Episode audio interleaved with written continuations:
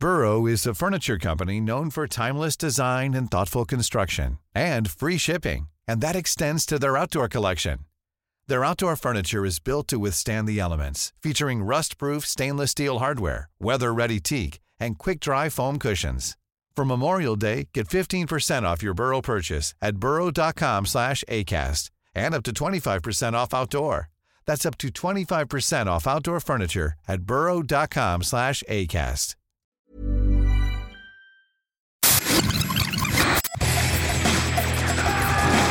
Bienvenue dans Stéroïdes, le podcast qui fait l'exégèse des gros bras.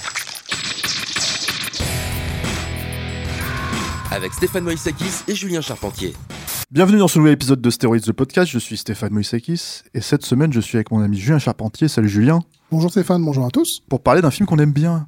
Des fois ça arrive quand même. Tu vois Heureusement. voilà. Et en plus un film des années.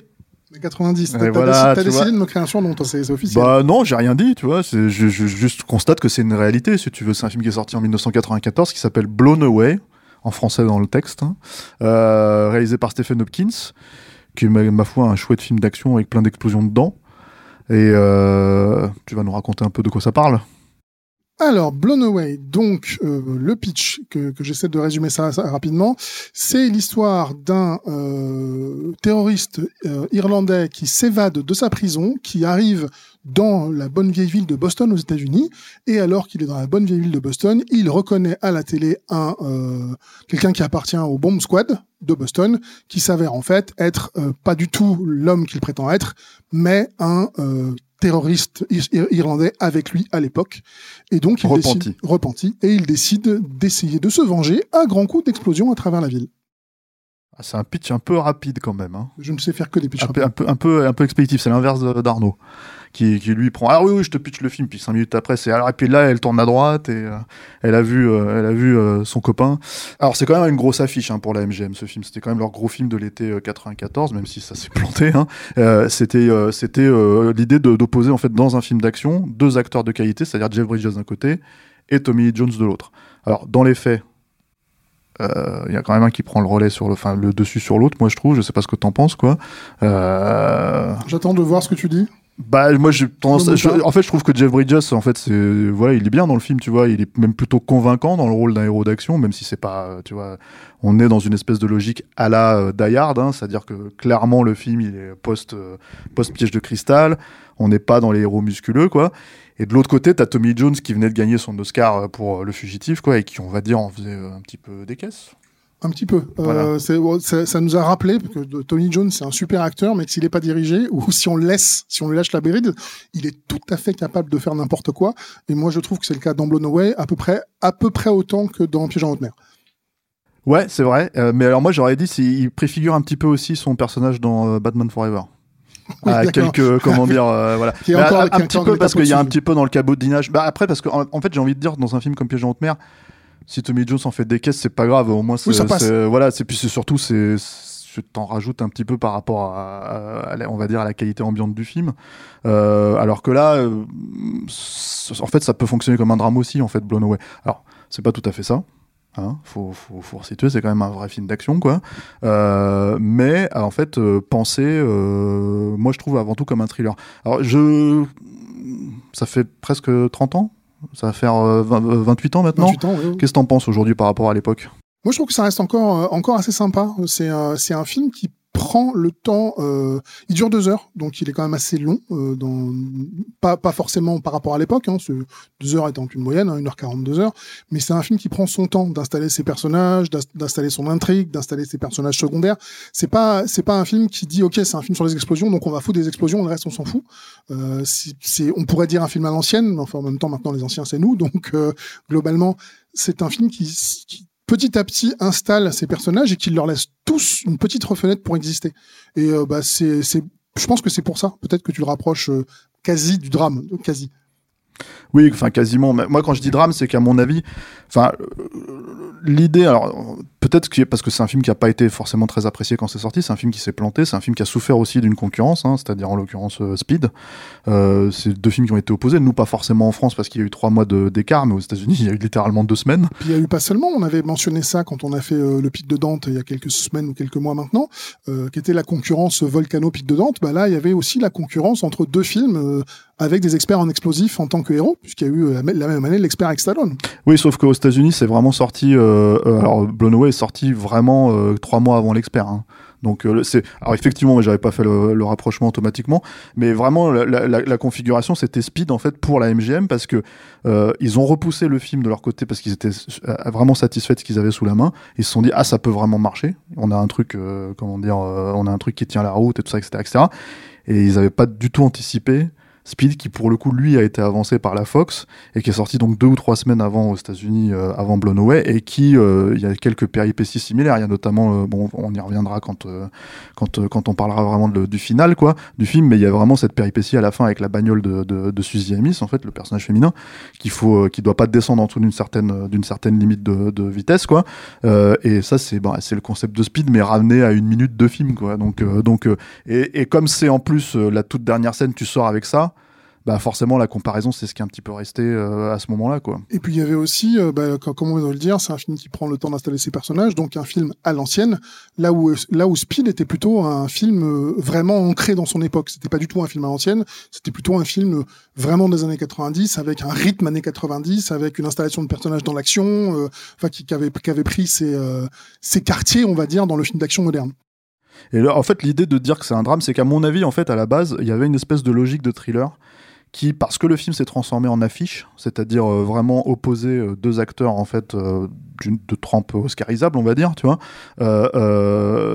c'est devenu un truc de studio en fait, studio où il a fallu, à mon sens, écrire des scènes pour Tommy Lee Jones, développer son personnage, alors que dans l'écriture initiale, tu sens que c'est un personnage qui aurait dû apparaître au fil du, du, du film en fait comme quelque chose de comme un personnage mystérieux, ne pas se révéler dans leur opposition en fait euh, ce que tu racontes au début quand tu, dis qu'en gros ils se sont connus à l'époque à mon avis c'était un truc dans le premier jet qui devait pas du tout faire euh, ressortir.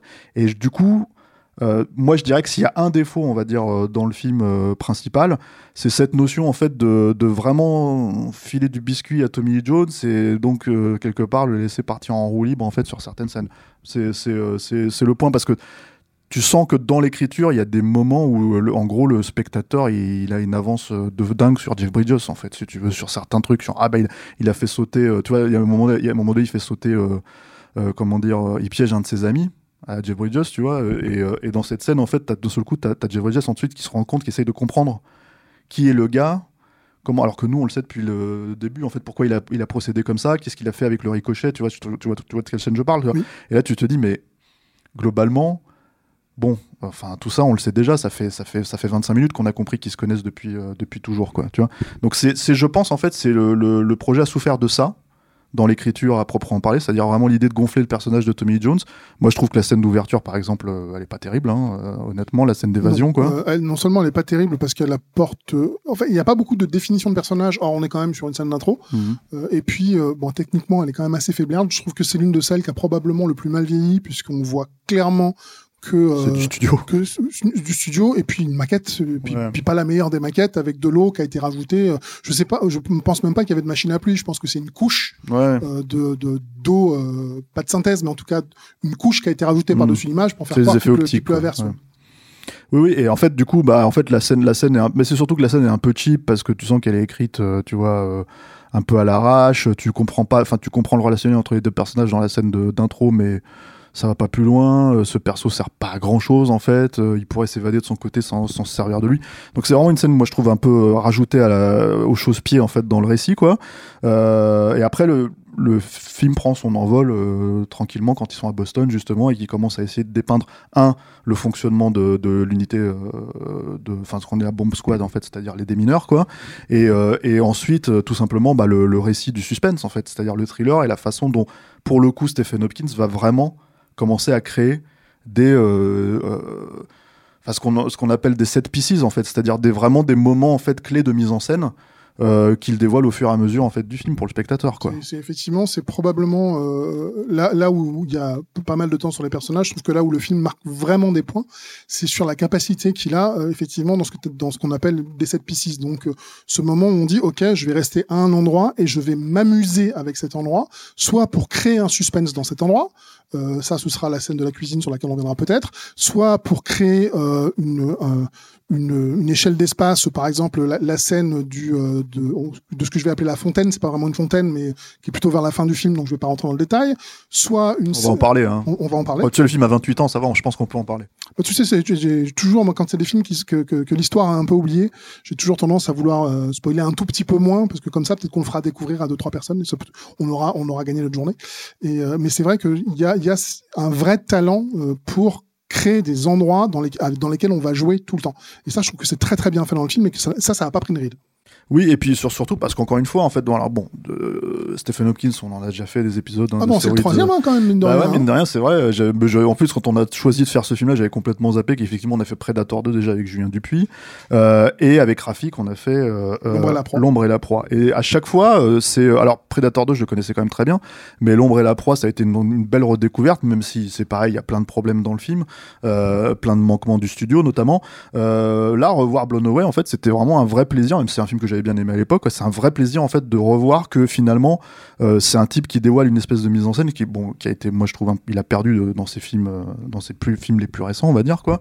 Euh, mais mais qui fonctionne très très bien. Là ici il y a notamment t'as justement en fait ils utilisent alors ça c'est le truc un petit peu rigolo du film, c'est que comme le film est un peu daté maintenant, il date de 94, as, ils utilisent un espèce de robot de déminage qui va euh, en gros à deux à l'heure, hein, on va dire si tu veux. Et du coup, tu as une espèce de scène au tout début où ils essayent de, de créer un espèce de leurre en fait avec une, une, une, une victime qui est censée taper. En fait, si tu veux, euh, la même phrase sur un écran d'ordinateur, tu vois, euh, sur un traitement de texte, sinon la, la, la, la, pièce va exploser, quoi. Et les mecs essayent de la remplacer avec un robot qui déconne complètement. Non, mais c'est même pas seulement qu'il déconne, c'est qu'en fait ses doigts ils font tic, tic comme ça, et tu te dis mais ça, mais ça peut pas marcher en fait. Alors peut-être à l'époque. On pouvait se dire ah c'est la technologie ah, bah, c'est quand même incroyable. Tu m'étonnes parce qu'elle avait quand même un disque dur sur lequel il restait 50 euh, kilooctets. Tu vois, c'est la puissance de, de, des ordinateurs de l'époque. Voilà, mais, mais mais du coup en fait si tu veux tu te dis bah oui forcément ça pouvait pas marcher, ça va déconner donc il va arriver, il va il va sauver euh, la situation quoi. Mais ce qui est bien avec ce robot là, qui ne déparerait pas dans Rocky 4, on va dire, si tu veux. Euh, ce qui est bien avec ce robot-là, c'est que du coup, il est utilisé plus tard, en fait, comme euh, un engin euh, explosif, en fait. C'est-à-dire par le personnage de Tommy Jones, quoi. Et du coup, toute la scène, parce que mine de rien, c'est un, un, des problèmes que j'ai aujourd'hui avec le cinéma actuel, c'est qu'on n'a plus de langage, en fait, de cinéma qui, d'un seul coup, on va se dire, on va tout est uniformisé en fait dans la plupart des films d'action et dans la plupart des films tout court quoi. Et là en fait, tu as une vraie scène littéralement ralentie c'est-à-dire euh, entièrement. C'est-à-dire que tu as toute une scène où, où le personnage de Jeff se rend compte que le, le, robot est piégé, il essaye de prévenir, euh, comment dire, euh, ses, ses, comparses. Il court, alors c'est con hein, quand tu le racontes, c'est tout bête quoi. Il court en fait pour essayer de les prévenir et tout est au ralenti. Et tu te retrouves dans une espèce de scène, alors certes avec des hélicos, avec tu vois sur une place à Boston, etc., etc. Mais tu te retrouves dans une espèce de petite scène à la De Palma quoi, du mini De Palma de, de, de la fin de Blowout par exemple, tu vois ce genre de choses quoi. Et ça, bah, voilà, c'est plutôt cool en fait de, de, voir ce genre de, de, moment en fait de comment t'appelles ça en suspension en fait tout bêtement quoi, tout, tout simplement en, une dilatation du temps puisque le cinéma peut, le permettre en fait, euh, voilà.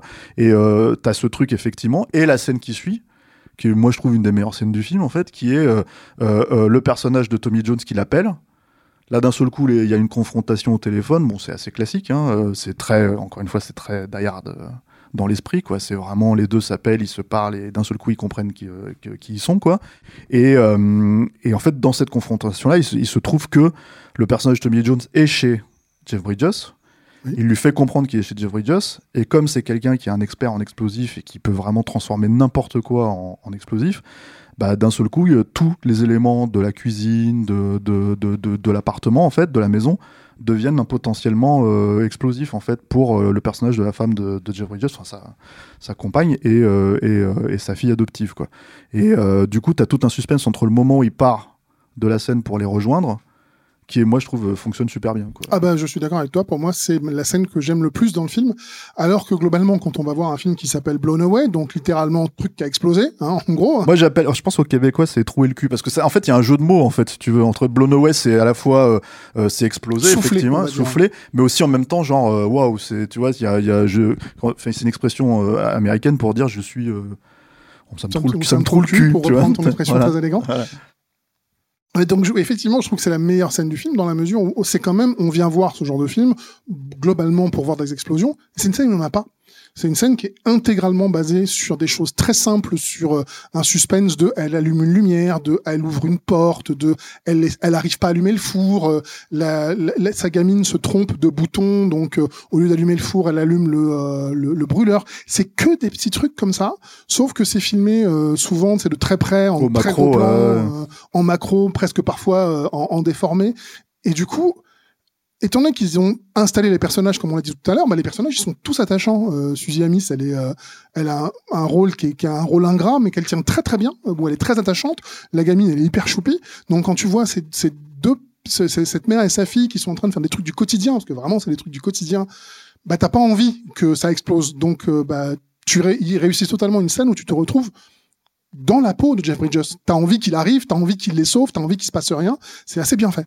Mais d'ailleurs, c'est une, des- raisons pour lesquelles finalement le, fait que ça n'explose pas n'est pas un problème. C'est-à-dire que en gros, euh, parce que c'est aussi un, des points, en fait, je pense. euh, après, c'est peut-être débattable, hein, c'est peut-être moi hein, qui, qui veut tout faire péter, quoi. Mais en fait, le truc, c'est que normalement, globalement, quand on te promet une bombe dans un film, bah, en, fait, on, on s'est retrouvé habitué à ce qu'il faut que, que, que ça pète. Sinon, si ça pète pas, il y a un vrai problème, quoi.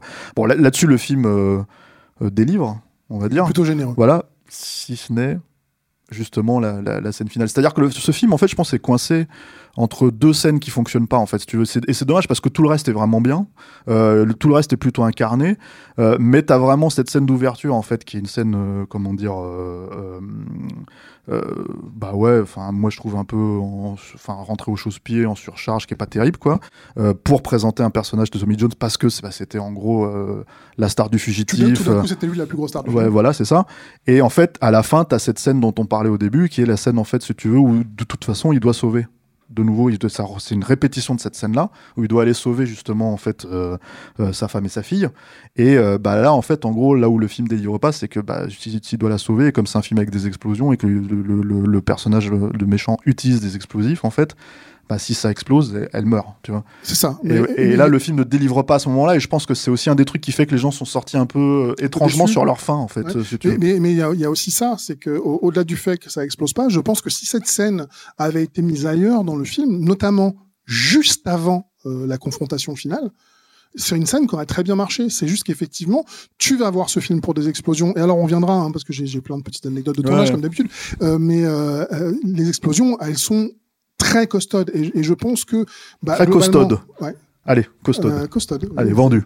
Euh, globalement, le- le- l'explosion finale est une des plus grosses explosions que le, enfin, à l'époque c'était la plus grosse explosion C'était la plus grosse. ouais. Maintenant, elle a été battue notamment par euh, celle de Spectre, euh, qui est une, ex- une, une explosion gigantesquissime, moins impressionnante à mon sens, mais beaucoup plus beaucoup plus grosse, euh, vraiment euh, factuellement. Mais c'était la plus grosse explosion de l'histoire du cinéma. Et alors que tu viens de, de clore le, le, le- globalement l'enjeu du film, tu rajoutes une scène. En fait, moi, ça m'a fait un peu le même effet que la scène de la dernière scène de Speed, justement, dont on parlait juste avant. La scène du métro de Speed, c'est un bonbon, mais franchement, t'as l'impression que les enjeux, ils sont quasiment déjà réglés. Bah, alors, le truc, en fait, c'est qu'à la limite, dans la scène de Speed, euh, il fallait se débarrasser. Alors, il faut savoir, je sais pas si t'as déjà vu un film aux États-Unis. Euh, je sais pas si t'as déjà vu un film avec de ce type-là aux États-Unis. Mhm. Moi, j'ai pas vu Blown Away aux États-Unis, mais en fait, euh, ce qui est assez marrant, et je pense qu'ils font des retours sur ce genre de choses. hein, c'est ça qui est, voilà. C'est moi, j'avais vu. Alors, c'est une anecdote euh, complètement à part, mais je, je relis ça à mon expérience de spectateur, on va dire. C'est que j'avais vu en fait Snake Eyes avec Nicolas Cage, le Brian de Palma, et en gros. Euh, les gens qui étaient dans la salle euh, avec moi, enfin pas, tout le monde, hein, mais en gros, euh, on va dire 4-5 mecs, ont décidé de se lever, de se barrer quand le méchant s'était fait avoir. C'est-à-dire qu'une fois qu'on s'était débarrassé du méchant, bah, les mecs se disent, allez, salut, tu vois, et puis ils se- lèvent et, en fait ils se barrent en fait en, claquant la porte, en gros. C'est-à-dire le film est terminé pour eux. C'est ce qui se passe en fait, en fait dans, dans Blown Away. C'est-à-dire qu'en gros, le méchant il est liquidé, c'est réglé si tu veux, et, et en fait d'un seul coup, tu as toute une scène derrière, et effectivement, les enjeux restent des enjeux bon, humains. Hein, ça, on comprend pourquoi il va chercher. En fait, euh, c'est voilà. cohérent Oui. dans, dans l'histoire qu'il raconte, puisque c'est globalement l'histoire d'un homme qui va réapprendre à vivre, puisqu'on l'a dit, c'est un terroriste repenti, et qui va refaire sa vie, qui va devenir un, un papa d'adoption, qui va se marier. euh, donc, le fait que le film se termine sur la- la- le, le- le happy end classique où il retrouve euh, sa femme et sa fille, fondamentalement, narrativement, c'est logique. Mais d'un point de vue de pur plaisir de spectateur qui est venu voir prendre sa dose d'adrénaline, c'est pas que la scène est ratée, c'est qu'elle arrive après la plus grosse dose d'adrénaline où toi t'es en redescente en fait. Ouais, ouais, mais c'est surtout. Et après, il y a toute, enfin, après, il y a toute, une façon aussi de d'amener le truc, c'est-à-dire que en gros, euh, enfin, l'explosion, elle est pas seulement, euh, comment dire, euh, l'explosion du bateau, elle est pas seulement euh, orgiaque parce que c'est une explosion monstrueuse, c'est qu'en fait, elle est montée sur euh, du Tchaïkovski, tu veux. En fait, c'est le 4 juillet, tu vois, donc euh, t'as des, euh, t'as des, euh, feux d'artifice en même temps. T'as, euh, comment dire, euh, euh, comment elle s'appelle, Suzy Amis qui est en train de, jouer en fait du, du, du- c'est quoi du violon, euh, violoncelle ou du violon, ouais, du violon, pardon, euh, pendant pendant la scène. Donc en fait, t'as tout un espèce de truc comme ça et en fait où tout est culminant à ce moment-là. C'est pas que le fait que ce soit euh, juste explosif, c'est que tout est, est, monté de cette manière-là en fait pour aller euh, pour aller euh, loin vers le truc. Et effectivement, la redescente, elle est aussi dans la mise en scène, je trouve. C'est-à-dire qu'elle est vraiment, en fait, c'est là où ça se perd. Après, euh, euh, on, est on est allé un petit peu vite en besogne, hein, on oublie quand même certains trucs. Il y a, euh, il y a, il y a quelques scènes clés. Il y a notamment aussi un des trucs qui, moi, je trouve, rajoute un petit peu de cœur au film. et puis, j'adore, déjà, j'adore ce type de perso, moi, dans, dans, dans, dans le cinéma d'action. C'est le personnage de Lloyd Bridges, qui est le père donc de, de Jeff Bridges, qui Qui joue son, qui joue, qui joue c'est son oncle, oncle. Ici en l'occurrence quoi et qui joue un vieil irlandais euh, un peu bourru euh, un peu rigolo tu vois bon à l'accent euh, à l'accent un peu poussé quoi qui comment dire qui mène l'enquête avec lui en fait pour lui en fait si tu veux sans la demande de Jeff Bridges en fait parce qu'il il est le seul à connaître le passif de, de, de, de son neveu quoi en fait. Et, et tout ce relationnel là et le fait que ça soit comment dire Lloyd Bridges qui interprète ce personnage-là, en fait, et du coup, leur relation, leur relation à l'é- à, à l'écran, qui euh, fait un miroir, en fait, à la relation qu'ils ont dans la vraie vie, quoi. Je trouve que ça donne un surplus d'émotion, euh, bah, qui culmine, en fait, dans la scène, euh, parce qu'il faut qu'on parle un peu de cette scène, quand même, mine de rien, quoi, qui est un peu bizarre. En fait, elle est à la fois assez touchante et à la fois en même temps un peu space, quoi. Euh, du moment où il va servir de victime sacrificielle, quoi, littéralement sacrificielle, puisqu'il utilise carrément une, statue, euh, il mimique une statue de, de, comment dire, euh, C'est vrai que Hopkins est à la fois un, un technicien très compétent et un cinéaste secoué non agité comme on les aime, mais en- c'est peut-être que sa limite, c'est que c'est pas le cinéaste le plus subtil du monde. Non. Donc dans cette scène-là, euh, il, il va, il va peut-être pousser les potards un peu plus fort que ce que ça méritait. Mais par contre, moi, il y a un truc que j'aime beaucoup à la fois dans cette scène-là, mais aussi, comme on l'a dit plusieurs fois, c'est un film bah, que tu vas voir pour que ça pète. Et en fait, ils ont vraiment réfléchi leur sujet. C'est-à-dire que tu as cette première scène euh, euh, d'explosion euh, dont tu as parlé, qui est sur la place, euh, qui est une scène effectivement où l'explosion est relativement costaude. Puis ensuite, tu vas avoir cette scène de suspense dont on a parlé, où il va pas y avoir d'explosion. Puis tu vas avoir cette scène dont on parle maintenant, où en fait il y a une explosion, mais en fait elle est hors champ. Tu ne, re- tu ne vois, tu ne reçois que ce que reçoit Jeff Bridges, c'est-à-dire le souffle de l'explosion, les choses qui s'envolent, euh, et t'as cette explosion finale qui est euh, une orgie, une orgie de pétrole, quoi, en gros. Et je trouve ça plutôt malin, en fait, d'avoir fait varier et d'avoir pensé euh, les différentes explosions pour que tu aies un vrai plaisir de spectateur à chaque fois à découvrir bah, comment il allait, entre guillemets, jouer avec. Mais cette euh, explosion hors champ aussi, c'est une explosion qui se veut émotionnellement euh, chargée en fait pour Oui. le spect pour le personnage en fait principal déjà en l'occurrence. Même si, alors moi il y a un truc que je trouve hyper réussi dans le dans le film par rapport à ça, c'est bon déjà t'as très belle euh, t'as un très beau thème de d'Alan Silvestri quoi, tu vois. Bon, en fait, général euh, est bien. hein. oui, elle est, bon, et puis Sylvestri, c'est toujours assez, assez costaud, hein, ce qu'il fait, quoi, tu vois. Mais le truc, c'est que là, c'est, porté émotionnellement, en fait, on le sent, quoi. Euh, et le truc, si tu veux, c'est que on- ça aurait pu être très facilement ridicule. Un, pour, pour plusieurs raisons. C'est-à-dire que, bon, déjà, la charge christique. T'as envie de dire, euh, ça reste quand même un poivreau irlandais, en fait, si tu veux. Mais moi, encore une fois, j'adore ce genre de perso, tu vois. Mais, euh, mais voilà, euh, t'as, heureusement, t'as le métier de Lloyd Bridges en fait qui est là la portée en fait si tu veux encore une fois émotionnelle entre entre lui et Jeff Bridges tu l'achètes quoi Euh, mais surtout en fait à l'époque Lloyd Bridges il sortait littéralement de Shots 1 et 2 Donc ça, il aurait littéralement pu être ridicule en fait euh, dans ce personnage-là. Et en fait, il l'est jamais. Alors que tu vois, par exemple, les en fait, j'imagine que si Leslie Nielsen avait essayé de rejouer un, rôle dramatique en fait dans le reste de sa carrière après les Naked Gun, après y a-t-il un flic, ça aurait pu être compliqué, quoi. Tu vois. Possible. Voilà. Même si, à mon avis, à mon sens, et même si j'adore Leslie Nielsen hein, dans ces rôles-là, quoi. Tu vois, Leslie Nielsen est peut-être un moins bon acteur, on va dire, de, de composition que, que, que Lloyd Bridges. Il y a aussi un petit détail. C'est que Lloyd Bridges, tu le reconnais pas forcément le personnage du président dans les Hot Shots parce que ou du général, là, parce qu'en fait il a une barbe. euh, Il est barbu, il a les cheveux sales, il habillé n'importe comment. euh, C'est un.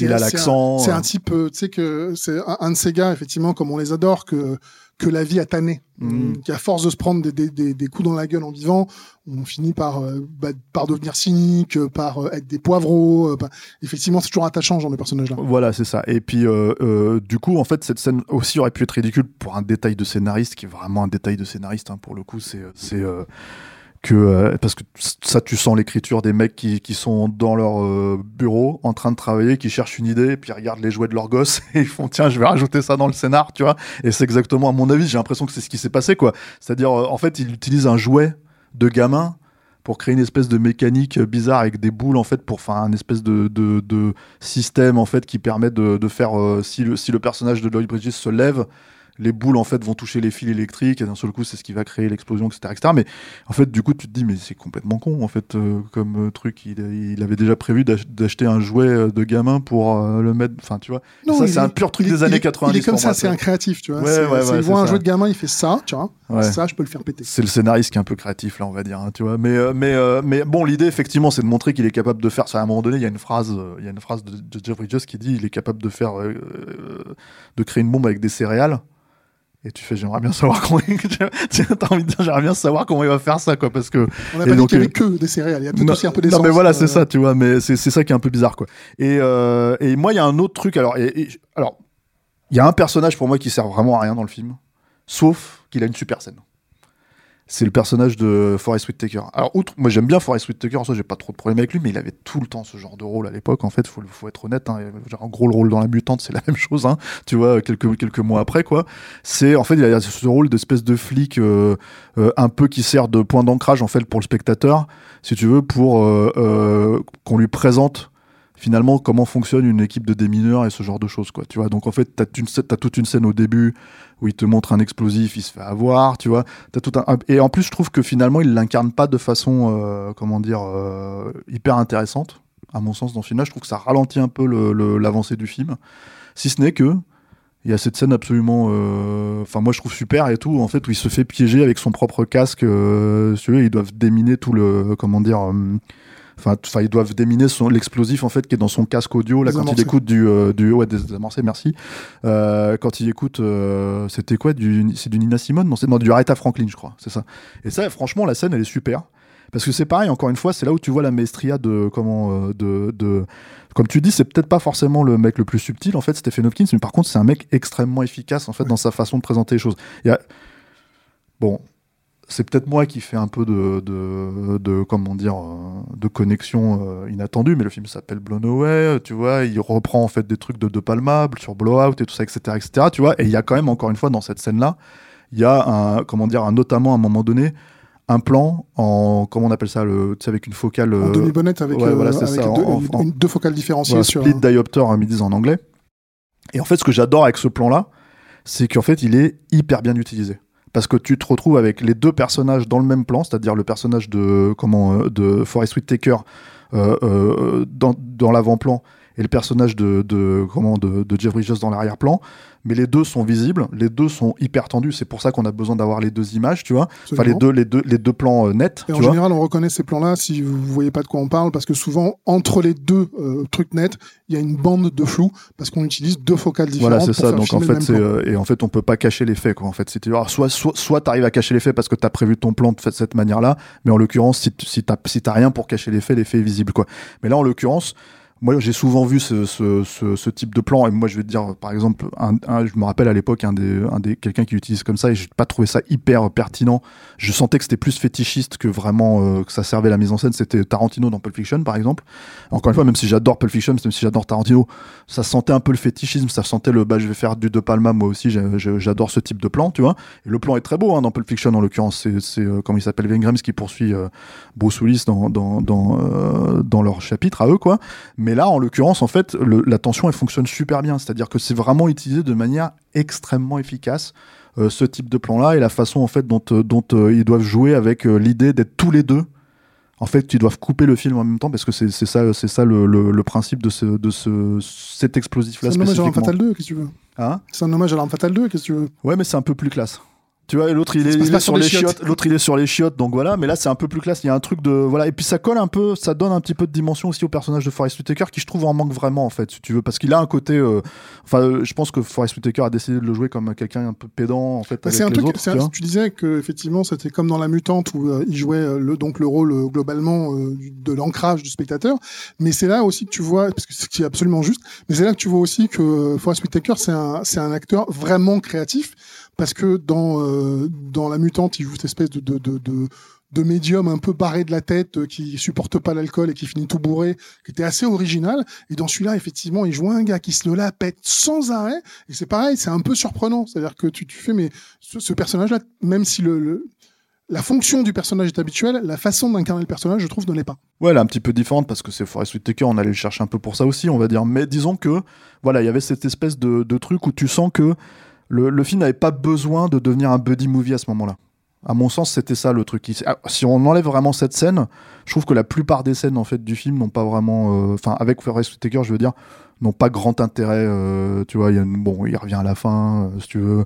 Il y a tout un truc comme ça. Je trouve que c'est finalement. En fait, tu coupes ce personnage-là, le film ne perd pas vraiment. voilà, c'est ça. C'est ça. Et surtout, en fait, je pense que le truc, c'est que on est, on est quand même dans un film. Pourquoi je dis ça hein Il y a une espèce de logique de drame. Encore une fois, euh, c'est Stephen Hopkins qui fait le film. C'est pas, c'est pas, c'est pas Oliver Stone. C'est pas, enfin, tu vois, c'est pas des réalisateurs de drame ou toi. C'est, mais le truc, si tu veux, c'est qu'il y avait quand même cette idée d'ancrer vraiment. euh, euh, c'est un projet, en fait, encore une fois. Alors, vendu clairement comme, comme un Die Hard like parce que en gros alors pas un Die Hard Exploitation mais en fait comme un Die puisqu'ils utilisent euh, la musique de, de l'hymne la joie en fait de Beethoven dans la bande annonce euh, voilà. Il y a ce que je disais il y a Tchaikovsky si tu veux. Faut, faut, dire qu'à l'époque dans les films d'action en fait quand il y avait de la musique classique c'est parce que Die Hard a montré qu'on pouvait le faire si tu veux. Et avant, avant ça c'était qu'est-ce que c'est que cette musique de de coincer du cul tu vois. C'est enfin tu vois Steven Seagal ça aurait jamais traversé l'esprit de foutre ça dans ses films quoi. Donc c'est vraiment en fait si tu veux il a Il a pris le truc qui arrive juste après Beethoven, David Michael Frank. Mm, Oui, voilà, c'est ça. Tu vois, un cran en dessous quand même. hein. Juste- Tu juste vois, en dessous. tout- juste en dessous, ouais. Mais euh, donc voilà, en fait, si tu veux, il y a, il y a- il y a tout ce truc où tu sens qu'ils ont vraiment essayé de jouer sur ce, sur ce truc-là, et que je pense que c'est ce qui les intéressait en fait, cette espèce de drame, euh, tu vois, de, de avec des Irlandais. Et d'un seul coup, je trouve que bah oui, effectivement, l'autre personnage euh, se, se, se, se rentre un peu au chausse-pied là-dedans, quoi. Euh, comme euh, presque comme une demande du studio, j'ai l'impression. C'est-à-dire presque comme un truc où le studio dit Eh, ça serait bien qu'on ait un personnage un peu qui soit un point d'ancrage, qui fonctionne, qui, euh, tu vois, pour les gens qui sont pas irlandais, tu vois, comme si, euh, comme si ça pouvait être ça le problème, quoi. Euh, Qu'est-ce qu'on pourrait rajouter sur le film euh Bon, on peut parler un petit peu des explosions, Ouais. parce qu'il y a, y a, y a deux, trois, deux, trois choses à dire qui sont relativement intéressantes. C'est évidemment, comme, euh, bah, comme t'imagines, une explosion, ça fait des dégâts. Et puis à l'époque, on était dans des, dans des explosions en dur. Il y a, il y a peut-être quelques extensions de synthèse, mais je crois qu'il y en a même pas, en fait. Je crois que tout est en dur. Et par exemple, tu vois, la, la première explosion, c'est je pense la scène finale, quand même, il doit y avoir quelques trucs. Eh ben non. Ah Euh, ouais. Alors, en fait, la première explosion, elle est, elle est intéressante euh, parce que, en fait, ils l'ont tournée sur un site classé. Site classé égale absolument interdiction d'abîmer le site classé. Donc c'est un peu compliqué de faire ça quand tu retournes un camion quand même. Donc ils ont dû réfléchir à comment faire se retourner un camion tout en ayant une explosion, tout en ne laissant pas une seule trace sur le site. Donc la façon dont ils ont fait ça, c'est avec quelque chose qui est relativement euh, classique, on va dire, dans les explosions au cinéma. C'est que, euh, si vous ne le savez pas, dans une explosion au cinéma, les flammes, le souffle et les débris, c'est trois choses différentes. C'est trois choses qui n'arrivent pas en même temps et qui sont prévues par les artificiers. En général, on va utiliser du balsa pour les débris parce que ça explose, ça, ça, ça va en l'air et ça ne fait pas de dégâts. On va utiliser du pétrole pour euh, pour l'essence et ensuite pour les explosions elles-mêmes, on va souvent utiliser ce qu'on appelle des souffleurs, c'est-à-dire des trucs qui vont projeter un énorme euh, une énorme puissance de vent. Euh, sauf que là, ils pouvaient pas, donc ils ont simplement utilisé des vérins. Ils ont utilisé des vérins, mais ils ont été obligés d'utiliser trois vérins différents. Les deux premiers, ce sont les vérins classiques qu'on voit dans. Si vous regardez vos, vieux films des années 80-90, quand vous avez une voiture qui fait des tonneaux, vous le voyez souvent le vérin mmh. quand vous faites votre. Bah, on le voit là, hein, je crois. Hein, euh, là, on le voit un tout petit peu. Et en fait, ce vérin-là sert à impulser pour, pouvoir retourner le camion. Sauf que là, en fait, une fois l'impulsion faite, le problème qu'ils avaient, c'est que bah, tu risquais que le camion, en fait, il ne se retourne pas comme voulu. Donc, ils ont installé un troisième vérin qui lui donnait la direction et qui était relié à un câble. Et en fait, le câble, lui, permettait de tirer et de retourner le camion. Et en fait, le, le seul ajout numérique qu'il y a eu sur cette scène-là, c'est d'effacer le câble et l'ombre du câble, et c'est tout.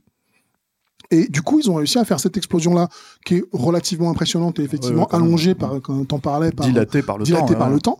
Et euh, ralenti, quoi. Ralenti. Et, c'est d'ailleurs un truc intéressant, c'est que les explosions, une explosion dans la réalité, ça dure une seconde, quoi. Sauf qu'une explosion au cinéma, ça dure jamais une seconde. Bah, Parce maintenant, si. maintenant, c'est ce qu'ils font. Hein. Là, euh, pour le pour le pour l'explosion finale, elle dure, je crois, euh, une quinzaine de secondes, alors que dans la réalité, elle a duré une seconde. Donc évidemment, il y a plusieurs façons de faire ça. La première façon, bah, c'est le montage, c'est-à-dire qu'on va mettre plein de points différents pour te montrer l'explosion sous différents angles. Et si on est malin, on ne voit pas qu'on voit plusieurs fois la même explosion. La deuxième façon de faire ça, bah, c'est ils ont ils l'ont utilisé hein, dans ce film le montage, mais ils ont aussi fait un truc qui est très intéressant, c'est de se dire ok, ils ont trouvé cette épave. Cette épave, c'est une vraie épave. Hein. Ils l'ont, ils l'ont racheté pour une. Qui sert d'ailleurs de, de, en fait, de repère pour le personnage de Tommy Lee Jones. Voilà. Qui le ce qui est plutôt une bonne idée. Ce qui est plutôt une bonne idée. Ils le transforment petit à petit donc en piège mortel pour pour Jeff Bridges. Et donc, ce qu'ils ont fait, c'est qu'ils ont acheté cette épave. Évidemment, tous les décors et toutes les scènes qui se passent à l'intérieur ont été tournés ailleurs, puisqu'elle a été pendant trois mois entièrement. D'abord, ils la vident pour être sûr que quand ils font exploser, il va pas y avoir de débris de choses dangereuses. C'est la première chose à faire. Ensuite, ils vont la prédécouper parce qu'il faut qu'elle explose dans un certain sens, pas dans un certain autre. La troisième chose qu'ils vont faire petit à petit, c'est de mettre des explosions, en fait des, des, explosifs à divers endroits, et il faut les placer de façon stratégique. C'est-à-dire que non seulement ça doit exploser dans un ordre pour que ce soit joli à la caméra, mais on doit aussi les placer de façon à ce que quand il y en a une qui pète, elle soit suffisamment grosse pour que ce soit, soit impressionnant, mais suffisamment petite pour pas faire exploser celle d'à côté. Donc il y a, tout un art d'artifice qui est fait pour ce truc-là. Et euh, l'un des principaux problèmes qu'ils avaient, c'était de se dire bon, euh, on va faire une explosion. On, veut globalement qu'elle se voit dans toute la ville. Donc ils se sont dit mais oui, mais si on fait ça, euh, en fait quand tu fais quand, quand quelque chose explose dans la vraie vie, il n'y a pas de flamme. Une explosion, c'est pas des flammes. Une explosion, c'est de la destruction. Donc, au cinéma, on a rajouté des flammes pour que ce soit plus impressionnant, plus beau, avec ses couleurs orangées, etc plus intéressant. Et ils se sont dit, ouais, mais si on veut, avec l'explosion qu'on veut faire, on va se retrouver avec des flammes qui vont, qui vont déclencher un feu, ça va devenir dangereux. Donc, tu dois maîtriser ta flamme. Comment tu fais ça? Ben, En fait, ils avaient une technique euh, qui était de, en fait, en général, tes explosifs, tu les mets dans des, dans des barils que tu coupes en deux, t'en mets plein dans ton bateau, et dans ces barils, au fond du baril, tu mets de la poudre noire, donc de vraiment de la poudre la même qu'on mettait dans les canons à peu près euh, à l'époque euh, des pirates. Et par-dessus, tu mets ton kérosène. Et en fait, ce que tu fais, c'est que tu fais d'abord exploser ta poudre noire, ce qui fait qu'elle projette l'essence et que l'essence, en même temps, prend feu. Et vu qu'elle prend feu en explosant, en fait, c'est des particules de flammes que tu vois tout le long, et c'est ça qui donne le côté euh, hyper impressionnant de l'explosion. Ce qui fait qu'en fait, dans l'explosion finale de Blown Away, tu as 2000 litres d'essence, 2000 litres, pas plus. Et quand tu vois la force de l'explosion, moi, ça me paraît assez, assez aberrant. Et ensuite, le troisième truc que tu utilises, évidemment, c'est la dilatation du temps par l'image. Et là, effectivement, ils ont tourné de 24 à 2000 images par seconde, avec 16 caméras différentes pour avoir le choix au montage. Donc globalement, cette scène qui à l'écran dure environ 15 secondes, c'est trois mois de boulot pour placer les explosifs, pour penser comment tu le faire, pour que le rendu soit spectaculaire, ensuite pour la monter comme il faut. il y a une anecdote assez célèbre à l'époque, puisque comme tu l'as dit, c'est un film MGM. Et euh, bah, en fait, ce qu'ils ont fait, c'est qu'ils savaient quand même que tu, peux faire l'explosion la plus maîtrisée du monde, ça reste une explosion. Donc, ils savaient qu'il allait avoir un peu de casse. Donc, ce qu'ils ont fait, c'est qu'ils ont, évidemment, sur le, sur le plateau, ils avaient des pompiers pour éteindre tous les feux et des vitriers. Parce qu'ils savaient qu'ils allaient faire exploser euh, quelques vitres à quelques endroits. Ils ont essayé de faire ça dans un endroit relativement euh, peu habité. Mais le truc, c'est que la ville de Boston a eu vent du fait qu'il allait avoir une explosion, parce qu'évidemment, ils ont prévenu. Et donc, il y a eu tous les, heureux, tous les journaux du lendemain ont dit oh l'explosion de Blown Away, euh, ça a fait péter des, euh, des vitres dans des quartiers entiers. Euh. et ce qui est marrant, c'est que le, le, le, le, coordinateur des effets spéciaux, attendez là j'ai son nom, c'est Clay Pinet, il s'appelle, a, a, expliqué à l'époque, mais c'est pas vrai en fait. C'est juste pas vrai, c'est que nous, on a fait une explosion qui était hyper maîtrisée, on a fait super attention, on a pété quelques vitres, mais en fait, tous les gens qui avaient un pet dans leur baraque, ou que ce soit à Boston, ils ont essayé de faire fonctionner les assurances en disant que c'était de notre faute et qu'on a refait faire les maisons à cause de ça, quoi.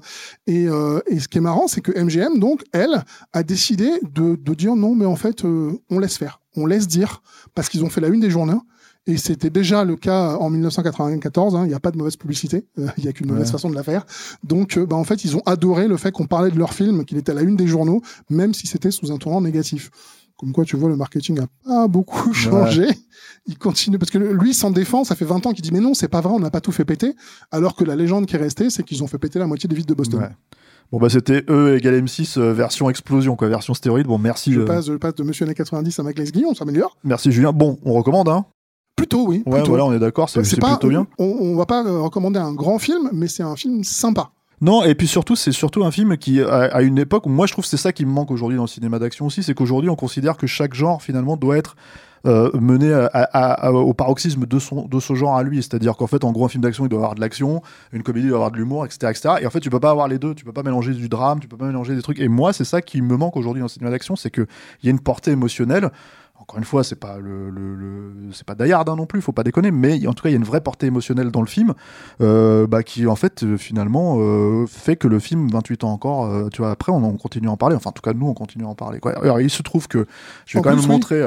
Bonne nouvelle, c'est-à-dire que quand on a fait euh, le coopteur tous les deux, on nous a dit bah le coopteur c'est un peu difficile à trouver, ce qui est pas faux. Voilà. Il se trouve encore en DVD américain, en Blu-ray américain désolé, mais euh, hasard du calendrier, bah, Blu-ray, voilà, ça il sort. sort en Blu-ray. Regarde, regarde, Alain me montre si tu veux à la caméra, quoi. Merci Alain. Ça sort chez nos amis de l'atelier d'image.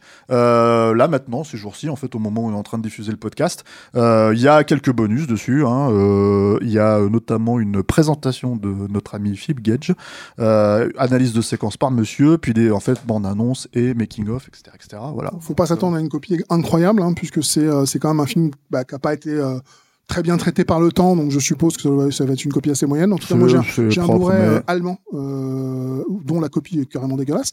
Donc, Ah ouais. Non, là c'est pro- c'est propre, mais c'est pas. euh, bah après ça reste un film qui euh, qui euh, qui est traité en fait à la hauteur de. ça reste un de film son- qui sort. Voilà, voilà, c'est ça. Non mais c'est un film, mais c'est un film qui sort euh, 15 ans après le, les premiers Blu-ray. Ouais, donc, c'est si ça, tu veux, mais- voilà, justement, c'est devenu tellement un truc de niche, et nous, nous sommes tous les deux des défenseurs et de gros acheteurs de, de, euh, du physique. de format physique, bah forcément là c'est une bonne nouvelle puisque c'est un de ces films dont on vous parle souvent et dont on est quasiment les seuls à vous parler qui arrive euh, en Blu-ray, c'est plutôt une bonne nouvelle. Merci Monsieur Julien Charpentier, Merci à Monsieur vous. tous. 90. Merci à Alain, merci à la technique et merci à Antoine qui l'assiste. Euh, quant à vous, bah merci en fait de nous suivre, merci euh, de tiper pour nous, en fait de nous aider, de nous soutenir sur euh, bah, les, les trucs de Tipeee habituels. Hein. Alain, merci, c'est ça. Regarde-moi quand je te dis ça, dis- dis-moi oui de la tête que je puisse savoir si c'est vrai ou pas. Parce qu'à chaque fois je me, je me demande, mais en fait je le sais. Tu vois, c'est complètement stupide de voilà. Donc en fait pour nous pour nous soutenir, bah, c'est Tipeee, c'est Patreon. Les mots-clés sont Capture Mag, et puis nous on se retrouve euh, pour un prochain film, n'est-ce pas, monsieur Charpentier? Ça roule. Voilà. À la prochaine. Salut.